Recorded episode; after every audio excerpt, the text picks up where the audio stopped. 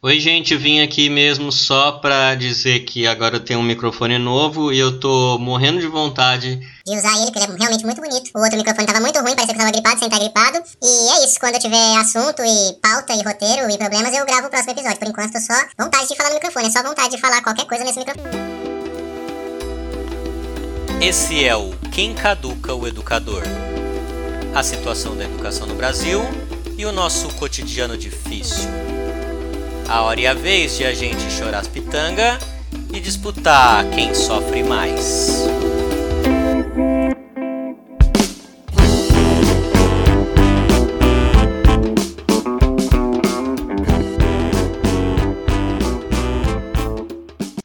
Olá para você que me ouve de dentro desse abre e fecha dessa sanfona viral que se transformou o Brasil depois de três meses de pandemia a gente chega agora no nono episódio do Quem Caduca e não podemos deixar de notar que esse podcast se inaugurou num episódio sobre o então ministro da Educação, senhor Abraham Weintraub.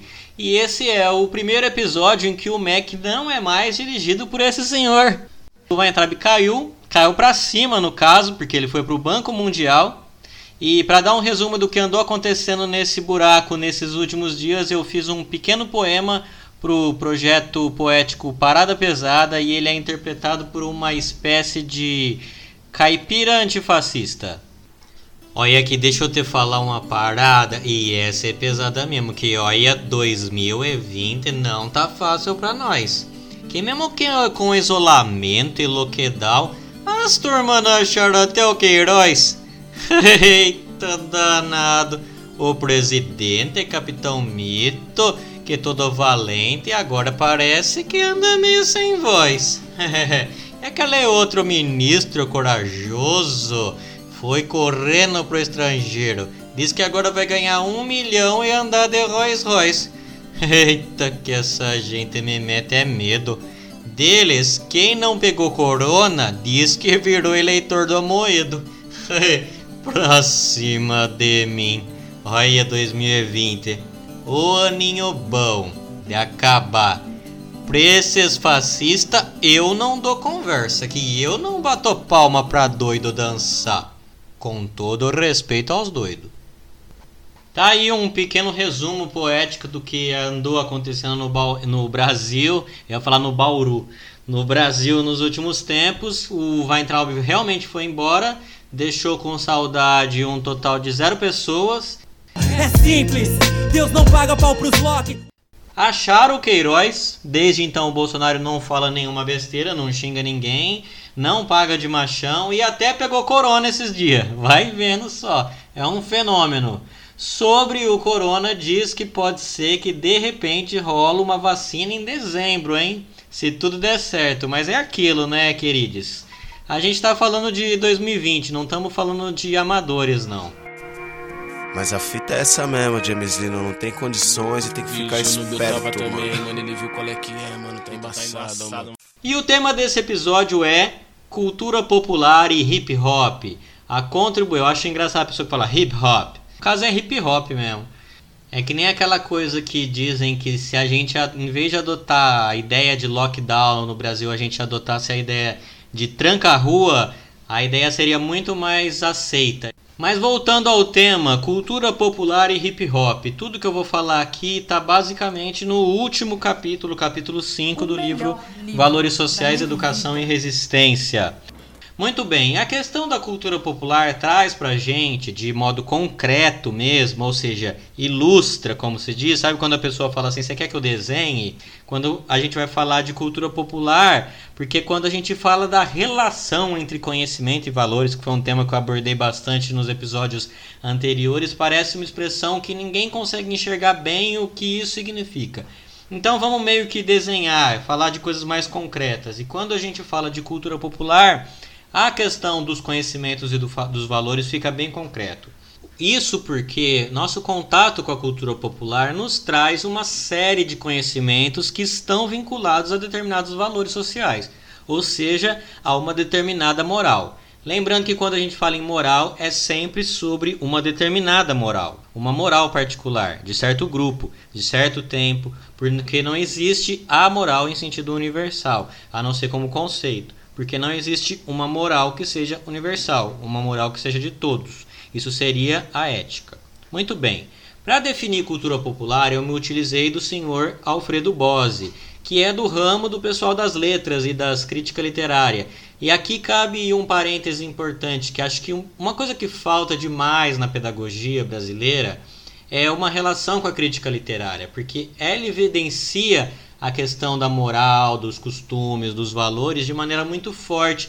E acho que isso é importantíssimo para todo mundo que é educador não tratar ou educando de maneira geral, mas a questão que os costumes que eles trazem para dentro da escola e que costumes da escola ou qualquer instituição educativa e que costumes, que valores, que ideias eles saem de lá e levam para a vida deles.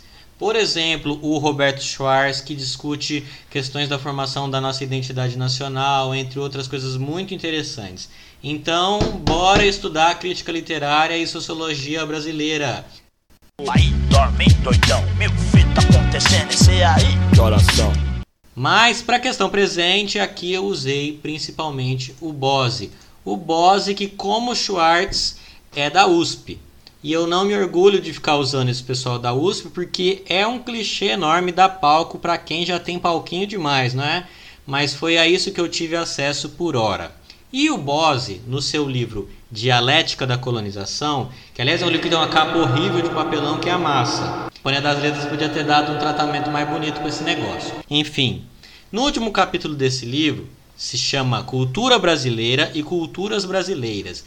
Ele diz que a produção cultural tem basicamente quatro identidades: a cultura universitária, a cultura criadora extra-universitária, a indústria cultural e a cultura popular.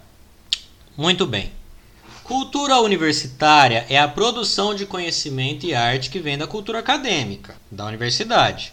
Cultura criadora extra-universitária é a mesma coisa, só que desvinculada da universidade, da, da academia ou de qualquer instituição. Um monte de gente produz cultura, cultura que é chamada de elaborada, ou científica, ou belas artes, mesmo estando fora da academia. E essas duas são a expressão do que a gente chama de cultura erudita. É isso que o Bose quer dizer com essas duas primeiras, cultura universitária, cultura criadora essa universitária. É o que a gente chama de cultura erudita. Vamos lá. Essa história é muito interessante.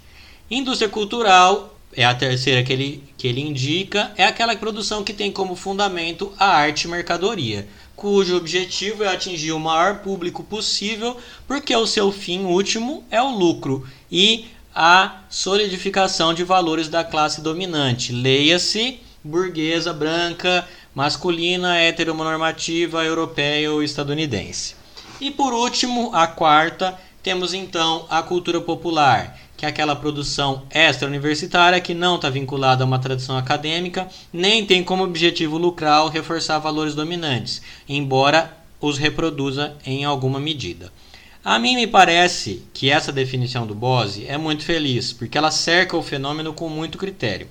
A partir a gente pode dizer que as duas primeiras, cultura universitária e cultura criadora, poderiam ser entendidas como cultura erudita. Ela é menos relevante do que as duas últimas, quais sejam indústria cultural e cultura popular. Primeiro, pelo fato de que menos de 20% da população brasileira tem acesso a ensino superior, que dirá ao ensino superior que de fato produz conhecimento e caldo cultural, não é? E em segundo lugar, porque frequentemente aqueles que são letrados e letradas produzem conhecimento e cultura de uma forma ou de outra, ligados também à cultura popular. O que eu quero chamar a atenção aqui é que as duas primeiras não são, não cumprem funções sociais relevantes de peso. E quando eu falo relevante, eu não quero dizer que seja ruim. Ela não é relevante, ou seja, não está influenciando a atitude das pessoas de maneira relevante. Muito bem. Vamos falar um pouquinho agora da relação, ou melhor, das disputas entre a cultura erudita e a cultura popular.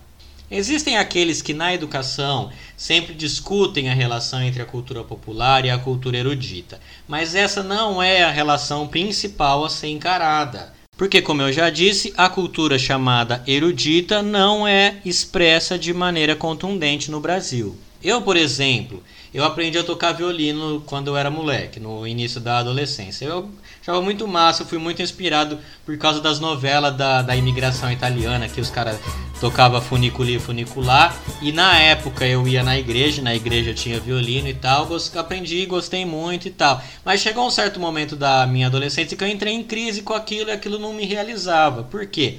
Porque é um repertório que não tem eco. Você toca coisas que ninguém conhece, você não pode tocar nada com ninguém, você toca um negócio e as pessoas, ah, muito legal, muito bonito. E aí eu fui aprender a tocar violão. E tocando violão eu conseguia tanto cantar com as pessoas, com os meus amigos, como tocar as músicas que eu gostava, que falava de coisas que tinham a ver com a vida social. E isso fazia todo sentido para mim, porque essas músicas dialogam com a realidade, com questões do sentimento, das relações, das da política, dos costumes, etc. E o, o violino não, não é? Isso tem tudo a ver com educação. E eu não estou só contando historinha da minha vida, não. Isso tem a ver com o que de fato a arte dialoga com os valores, com os costumes da sociedade. Mas, ainda que não seja a principal e a mais relevante, a disputa entre cultura erudita e cultura popular existe em algum nível e ela é muito bem definida por este samba que depois o João Gilberto recuperou e transformou em bossa nova, que se chama Pra que discutir com Madame. Madame diz que o samba tem cachaça, mistura de raça, mistura de cor. Madame diz que o samba democrata é música barata sem nenhum valor. Vamos acabar com o samba. Madame não gosta que ninguém sambe. Vive dizendo que samba é vexame. Pra que discutir com madame? Interessante notar que essa música é um dos poucos momentos da obra do João Gilberto em que ele trata de alguma questão social relevante, né?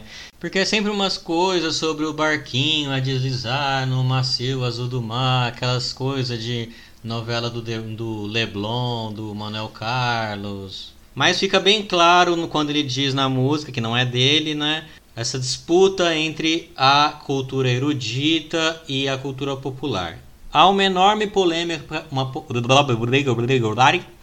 uma enorme polêmica para definir o que é uma e o que é outra. E eu já adianto que, em geral, se busca pelo lugar da produção, ou seja, se a arte é feita pelos de baixo ou pelos de cima, se é pelos de baixo seria a cultura popular, ou se é pelos de cima é a cultura erudita, ou pelo lugar da recepção. Se ela é consumida pelo povão, é cultura popular, se ela é consumida pela elite, ela é cultura erudita. Mas este não é um critério muito sólido, ou seja, você vai ter uma enorme dificuldade no Brasil porque a nossa elite é extremamente burra. Você é burro, cara, que loucura! É uma aberração política, moral e todas aquelas aberrações que a Marilena Chauí já disse daquela vez. Então vai ser difícil você encontrar pensamento erudito na elite brasileira, né? Por, é por isso que esse critério é um pouco falso no nosso caso.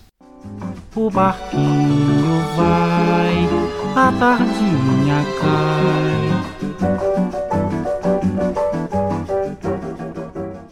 Aqui, três categorias serão muito importantes: conteúdo e forma e função social. Para entender a função social de cada uma delas, da cultura erudita, da cultura popular, da indústria cultural, não por acaso a gente vai ter que entender quais são os valores que elas se assentam, quais valores elas disseminam. Em síntese, cultura erudita é o que? É uma produção que tem uma alta elaboração técnica, uma vinculação social quase nula, ou seja, dialoga com quase nada em movimento na sociedade. É o famoso exemplo do barquinho a deslizar no macio azul do mar. Indústria cultural tem uma elaboração técnica variável, pode ser sofisticada, pode ser simples, não é isso que importa aqui. O que importa é que ela se vincula àquilo que é dominante na sociedade. Por quê? Porque seu objetivo é atingir sempre o maior público possível, porque a sua finalidade última é vender. Indústria cultural ou cultura de massas é arte e mercadoria. E tão importante quanto isso, reforça valores patriarcais, capitalistas, etc. Ou seja, não é só vender, é também cristalizar os valores dominantes dessa sociedade. Cultura popular tem uma elaboração técnica variável, sendo que frequentemente não é a elaboração técnica o grande diferencial da cultura popular. ao contrário da cultura erudita. Não é a elaboração técnica que marca a produção da cultura popular, mas sim a sua vinculação social, seu diálogo com os valores sociais dos de baixo, dos trabalhadores, do que o Paulo Freire chamava de os esfarrapados do mundo. No entanto, ela pode sim incorporar a técnica da cultura erudita e usá-la para seus próprios fins, para sua própria moral, para os seus próprios valores, para sua própria ideologia. Exemplos na MPB abundam. Por exemplo, se você pegar lá o violão do Baden Powell nos Afro Sambas, que ele fez com o Vinícius de Moraes. As canções de protesto do Chico Buarque na ditadura, enfim, muitas outras no teatro, na dança. Outra característica importante da cultura popular a catarse, a fruição, não é contemplativa como na cultura erudita. Aqui a catarse é participativa, não tem um abismo entre o artista e o público, e essa fruição não é contemplativa. Basta pensar na produção da cultura nordestina, principalmente nas danças, né? no coco, baião, forró, ciranda, etc. Sou coração do folclore nordestino Sou Mateus e Bastião do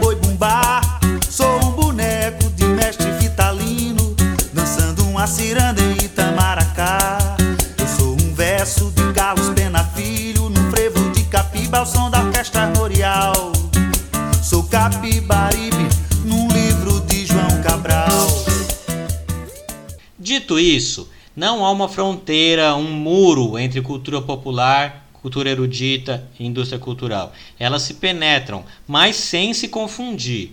A relação entre cultura erudita e cultura popular, por exemplo, tem uma força e um potencial muito grande no sentido da crítica social e da transformação do atual estado de coisas.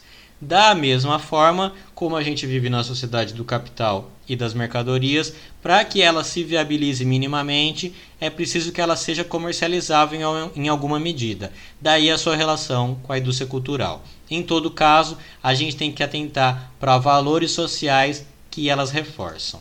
Eu trouxe aquela música que é o Para que discutir com Madame para ilustrar a disputa entre cultura erudita e cultura popular. E agora eu vou trazer uma música do Inquérito para ilustrar a disputa entre a cultura, indústria cultural e a cultura popular.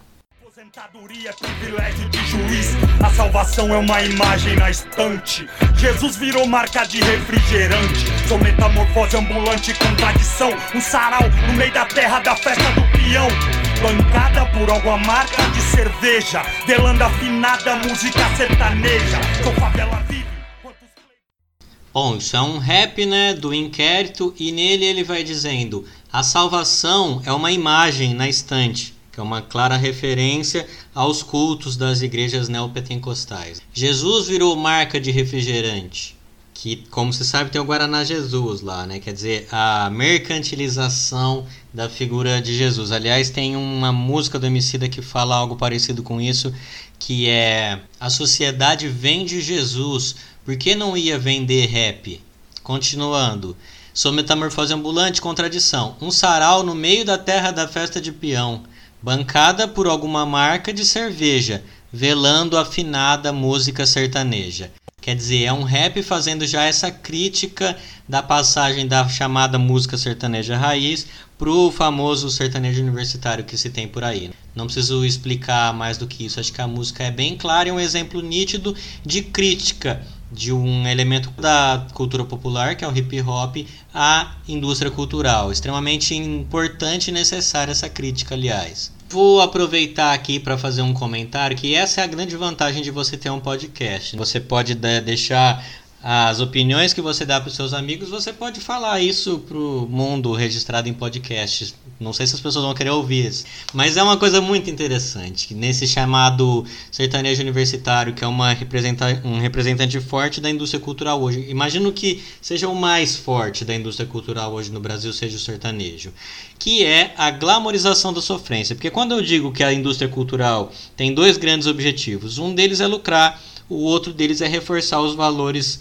da classe dominante e os principais valores da classe dominante no terreno dos costumes são os valores do patriarcado, certo? E essa coisa da sofrência, a glamorização da sofrência é muito problemático, porque veja, Numa sociedade patriarcal, que as relações afetivas são baseadas no exclusivismo, ou seja, na monogamia, aquela pessoa é a minha pessoa, ela que vai sanar a minha carência e eu vou viver com ela para sempre, vou ser feliz, etc.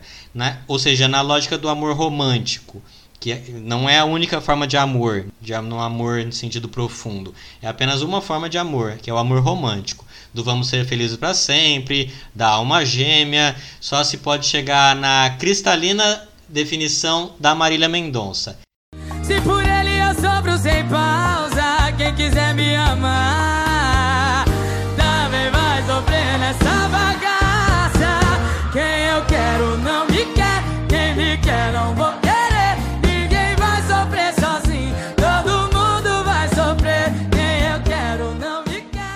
todo mundo vai sofrer. Ora, parece óbvio, né? Mas o que essa música faz para problematizar isso? Ou para sugerir, sugerir uma superação desse estado de coisa? Nada. Só reforça isso e as pessoas acham muito legal, né? Vende muito bem há muito, muito tempo. A sofrência de hoje é a música de corno de ontem. Tem um ramo do, do comércio que gosta muito disso que se chama psicólogos, clínicas de terapia, né? Porque o que deve gerar de sofrimento psíquico isso, não estou falando dos outros, estou falando de mim mesmo. Ninguém está isento dessa lógica.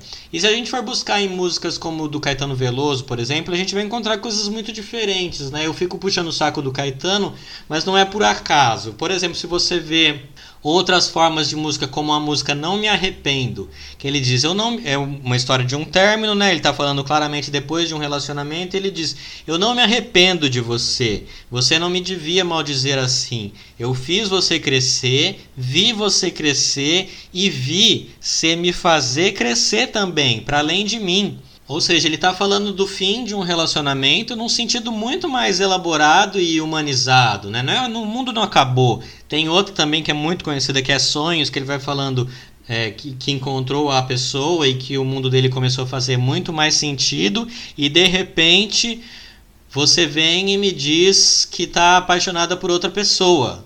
Mas não tem revolta, não. Eu só quero que você se encontre quando a poesia realmente fez folia em minha vida. Você veio me falar dessa paixão inesperada por outra pessoa. Mas não tem revolta, não. Só quero que você se encontre. Saudade até que é bom. Melhor que caminhar vazio Aí você pode falar, ah, mas isso é absurdo, isso não existe. Não, não existe porque a gente está muito acostumado com essa lógica de, ai, acabou, eu vou esfregar minha cara no asfalto, sabe? A gente tem que ser educado a pensar as relações afetivas como coisas que eventualmente acabam também. E não pensar que a pessoa que você encontrou é a sua pessoa, sabe? A sua alma gêmea, a sua metade da laranja. E se você reparar bem, essa, a música do Caetano é de sofrência também. Ela só não é de uma sofrência babaca que reduz o outro a, a por primeiro a pessoa ideal. E aí dessa sua idealização que não existe, essa pessoa não existe, ela só existe na sua expectativa e na sua carência, né? Na nossa expectativa e na nossa carência. Aí quando termina, o que, que você vai fazer? Você vai demonizar o outro, que é um pouco o que ele discute na eu não me arrependo de você, que ele começa dizendo, né? Você não me devia maldizer assim. E ele fez, porra, a gente cresceu junto e tal, né? É uma, um outro modo de encarar as coisas e não quer dizer que é sem sofrimento, só é menos babaca. Não estou fazendo uma apologia baboseira do amor, do, da, da poligamia ou do amor livre, etc. Mas de fato a gente tem que começar a discutir essas questões, como a indústria cultural nos faz refém de um amor exclusivista, idealizado, que não existe senão na nossa cabeça carente que idealiza o outro, sabe? E aí, portanto, a crítica à indústria cultural ela é muito mais ampla do que uma, uma questão de discutir a indústria do, do, da cultura, o comércio da cultura, como isso é uma mercadoria. Isso tem, isso tem influência direta na nossa vida, na nossa aprendizagem afetiva, por exemplo.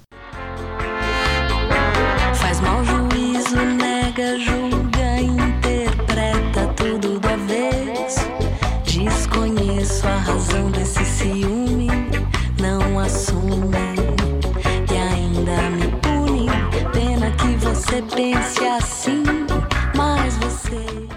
Dito tudo isso, acho que ficou muito claro a essa altura que a nossa, o nosso interesse principal aqui é de fato a questão da cultura popular, as suas manifestações diversas, a sua moral, os seus valores, a sua capacidade de enfrentar tudo que há de exploração e opressão nessa sociedade. Então vamos falar agora mais especificamente de uma manifestação particular da cultura popular, que é o hip hop o rap como manifestação da musicalidade, mas o hip hop é muito mais do que o rap, é por isso que eu estou falando mais a expressão hip hop aqui. E aí eu vou falar com quem entende do assunto de verdade para falar um pouco de hip hop, da potencialidade educativa do hip hop hoje. E eu conversei com a Isa Negratia, que é MC e compõe a Frente Nacional de Mulheres do Hip Hop, e ela deu uma bela síntese do que é o movimento pra gente. O movimento hip hop ele nasceu nos Estados Unidos, né, lá nos grandes guetos, e nós brasileiros é, trouxemos ele para cá enquanto para a gente demonstrar as vivências nas grandes periferias, né, de todo o Brasil. Ele nasceu em São Paulo, mas e aí tomou a proporção muito maior, né, foi para todos os estados do Brasil hoje. Ele tem o movimento hip hop. Então, através do movimento hip hop, que tem uns cinco elementos, né? Antigamente era quatro elementos, que é o break, né? Que é a dança. Tem o rap, que é o MC. Tem o DJ, né? Tem o grafite e tem o conhecimento, que é o quinto elemento. Então, através desses quinto elementos, desses cinco elementos, a gente tenta demonstrar através da arte e desses cinco elementos, né, é o nosso cotidiano, né? Então a gente usa ele é, para falar, para protestar, para ambas as coisas a gente falar do nosso cotidiano mesmo. Eu sou MC e poeta, né? Mas no movimento hip hop hoje eu sou MC. Então eu tento levar nas minhas letras aquilo que eu defendo, né, dentro do meu cotidiano, que são o quê? O poder da mulher na sociedade, né? É, as mulheres negras conquistando espaços, várias coisas que, que vem acontecendo. Né, a gente fala muito do racismo, a gente luta muito, né, para que o negro ele venha tomar o seu lugar dentro do, das universidades. Então todas as minhas letras elas falam sobre isso, né? Como o grafite, ele a importância do grafite é importante também porque além da pessoa escutar, pode visualizar, né, as artes visuais através, né? Então daquela arte. Essa história dos quatro elementos que a Isa levantou é muito interessante, né? E ela fala os cinco elementos, porque o quinto elemento é o que? O conhecimento que ele é como um eixo que atravessa os outros quatro. Isso é muito interessante e não tem nada que venha mais a calhar com a nossa discussão do que é isso, né? Então o, o hip hop de fato tem essa esse potencial político de enfrentar questões contemporâneas e isso que é muito vivo na cultura popular, essa relação orgânica que ela tem com a realidade das pessoas. E evidentemente isso tem um potencial educativo enorme. É muito interessante notar, esse, esse domingo teve uma live do Ilê e eu estava ouvindo o, um dos rapazes eu derrubei meu microfone, mas tá tudo bem. E eu tava ouvindo o rapaz dizer, é, entre uma música e outra, eles faziam, né, um, uma discussão ali sobre o impacto do ILE, o potencial que eles têm, o papel que eles cumprem. E ele falava uma coisa muito interessante, porque muito se fala da questão da herança ancestral. E é a gente sempre fala muito isso, né, no senso comum, quando uma, uma pessoa diz para outra assim: ah, você puxou seu pai, você puxou sua mãe, você herdou isso do seu tio. Mas no que se trata, no que se refere ao ser humano, você nunca herda, né? Você nunca puxa, você é educado daquele jeito, você imita ou você aprende. Então, falando sobre a questão da herança africana, ele diz o seguinte: É isso aí, não só herdado, mas também ensinado, emprestado. É essa troca que é importante, porque sim, o MNU é, informa o ILE em alguma medida, e o ILE também informou o Movimento Negro Unificado é, formas de luta antirracista, das quais talvez a mais poderosa foi realmente a música e a plástica, né? O ILE como uma seta aguda, assim, é, enquanto a gente está dançando como numa roda de capoeira, a gente está lutando essa fala é muito elucidativa para a gente tratar da questão da cultura popular. E quando eu falo da articulação social que a cultura popular tem, diferente da cultura erudita, por exemplo, porque ele está falando da relação entre o ILEAIE e o MNU, que é o Movimento Negro Unificado. O MNU é um movimento eminentemente político. E o, o Ileaie é um movimento estético, artístico. E, no entanto, ele, ele vai falando da relação íntima que eles têm. Isso é fundamental no campo da cultura popular. Isso é muito interessante porque, de fato, não existe uma barreira intransponível entre o público e o artista, entre os temas cantados e a vida cotidiana. E quando eu dizia lá no começo, você quer que eu desenhe, que as, pra, quando a gente discute cultura popular, a relação entre conhecimento e valores fica muito mais nítida, era exatamente disso que eu estava falando. As coisas ficam muito mais concretas. Quando a Isa Negrati, que é MC, canta suas questões de mulher negra e de mulher negra da periferia, ela está produzindo um material que vai educar as pessoas que ela quer influenciar e, a, e mandar a mensagem a quem ela quer mandar a mensagem também. Esse o seu B.O. pra eternidade. Diz comigo, não chora, tá bom, falou. Não vai para o grupo, irmão. Aí, Jesus chorou. E tem uma outra questão extremamente importante nesse cenário, pensando no público como produtor também, que é a questão dos saraus urbanos nas grandes cidades, os saraus de rua e dos slams. E para falar um pouquinho disso, eu convidei o Renato Rap Nobre, que é um agitador aqui da cidade, que comanda o Sarau do Viaduto, que tem uma relação óbvia com o hip hop na cidade. Fala, Renato. Então, mano, respondendo aí a, a, ao seu questionamento, eu penso o seguinte: ao longo de, da história da história e daquilo que se propõe a cultura hip hop e toda a cultura de rua, a gente está sempre pautado e embasado em pensar em conhecimentos e saberes oriundos de uma ancestralidade, né? Como assim? Bom, é, são conhecimentos, saberes, experiências que advêm de um, de um outro lugar que não o lugar da educação formal. Não que a educação formal, a educação é, das instituições escolares de ensino, tenha um menor valor. Não isso, não é o que eu quero dizer. O que eu estou dizendo é que existem saberes que já são empíricos, ou seja, que já é, que já são produzidos por uma, uma, uma parcela da sociedade há muito tempo. Então você tem saberes e conhecimentos que são, que são oriundos das religiões de matrizes africanas, aí você tem a capoeira, você tem a, a própria poesia, a forma de ser poesia, né, de enxergar um mundo a partir de um lugar que está colocado como um não lugar, um lugar não autorizado dentro do Estado né, e pelo Estado para existir, e assim essas pessoas também deixam de, de ter sua humanidade né, e sua dignidade. Então, assim, é por isso que às vezes a gente se surpreende quando é, num sarau, ou num slam, ou mesmo numa batalha de rima, a gente percebe que o, o jovem né? O, o poeta, a poeta que está ali disputando, batalhando ou fazendo a declamação, declamando a sua poesia, que são temas atuais, poéticos e muitas vezes carregado de uma criticidade, de um olhar que só é, só pode ser tão forte porque são de pessoas, né? Nós estamos falando de, de situações de viventes, né? Ou seja, é um testemunho ocular da história atual né, e também da história passada. Então eu penso bastante sobre essa ótica, entendeu? Eu acredito muito, não só acredito, mas como eu percebo bastante isso. Né?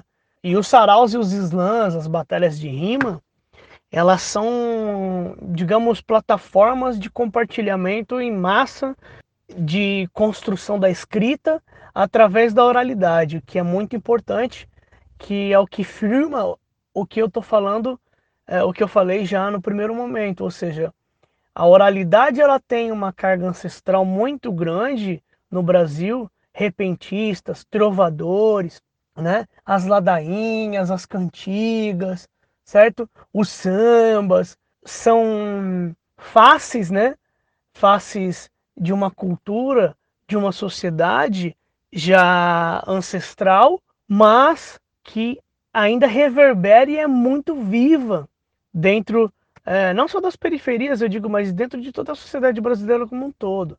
Pensando por toda, todo esse prisma, penso que os saraus, os slams, as batalhas de rima né, e tantas outras é, expressões, o, os funks, né, expressões é, populares, essas expressões, essas condições de se produzir conhecimento né, e, e também se adquirir conhecimento, elas são oriundas de uma ancestralidade, de um lugar, é, de um tempo, né, de um povo, certo? Por isso que eu acho que tem uma carga crítica imensa e é de uma valia, de uma riqueza, assim, é, muito interessante.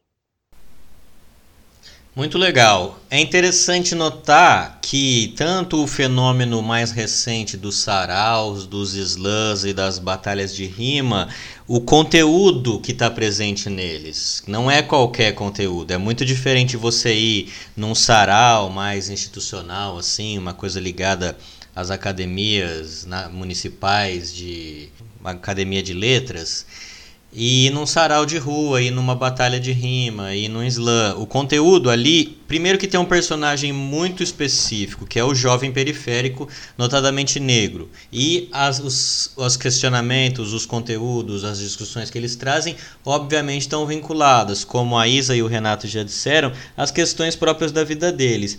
Não só as dificuldades que eles enfrentam, as violências, a questão do racismo, do machismo, da homofobia, etc. Mas também o outro lado dessa moeda, quer dizer, nem só de negação a gente vive, né? É preciso viver de afirmação também. Então vai haver, isso é muito bonito, aquelas poesias, aquelas rimas que, que vão falar da beleza do, do jovem periférico negro, da mulher negra, do, da questão da autoestima, da periferia. Isso é muito legal, porque a poesia vai cumprir um papel fundamental nesse sentido afirmativo dessas identidades. Isso é uma coisa extremamente importante de notar, porque já, já passamos por um tempo em que a gente achava que é precisava falar, denunciar, sem pa parar para pensar, né? Que é preciso haver afirmatividade também, porque senão a gente enlouquece. Né? Fala, nossa, tudo é uma tragédia desgraçada e para onde aonde está a saída, né? E essa questão da afirmação, da fala, não, esse padrão de beleza colocado não é o meu, não é por aqui que eu vou caminhar e o, o, o Black Power, etc. É bonito também e tudo. Isso é uma, uma questão muito interessante de, de se colocar quando a gente está discutindo esse tipo de questão a questão afirmativa da identidade, da positividade, da, da beleza e do empoderamento. Certo? A gente vai ficando por aqui. Esse, esse episódio ficou mais longo, né? Porque é uma discussão mais complexa e eu não, não queria falar desse tema de maneira é, apressada em 20 minutos, como tem sido a média. Acho que valeu a pena. Espero que você tenha ficado aí. Talvez eu tenha falado, quem, quem aguentou ficar até agora, lavando o último copo da louça que você ficou lavando, o seu feijão está quase queimando. Obrigado por você ter resistido. E obrigado a Isa, muito obrigado. Obrigado Renato, obrigado Raíra que me ajudou e todo mundo que de uma maneira ou de outra participou desse episódio. Um grande beijo, até mais. O rap é a comunidade enchendo a laje. É no cinema ver um filme tá lá o sabotagem. É quando o moleque da fundação contraria e Ganha um concurso de poesia, o rap é house preto, não é bala de tutti-frutti, é um carrinho de dog que virou food truck. Caneta do GOG, agulha do KLJ, os pés do Nelson, as mãos dos gêmeos no spray. Sabe o que é rap puro? A escola ocupada pelos alunos. Marighella, Mandela, Guevara, Dandara, Zumbi. Foram rap antes do rap existir. Aí, um texto do Ferrez, um samba do Adoniran. São rap tanto quanto qualquer som do Utan Clan. E as tia que leva sopão pros mendigos. Ah, rap até umas horas, mais que os MC umbigo É uma chave, um escudo, uma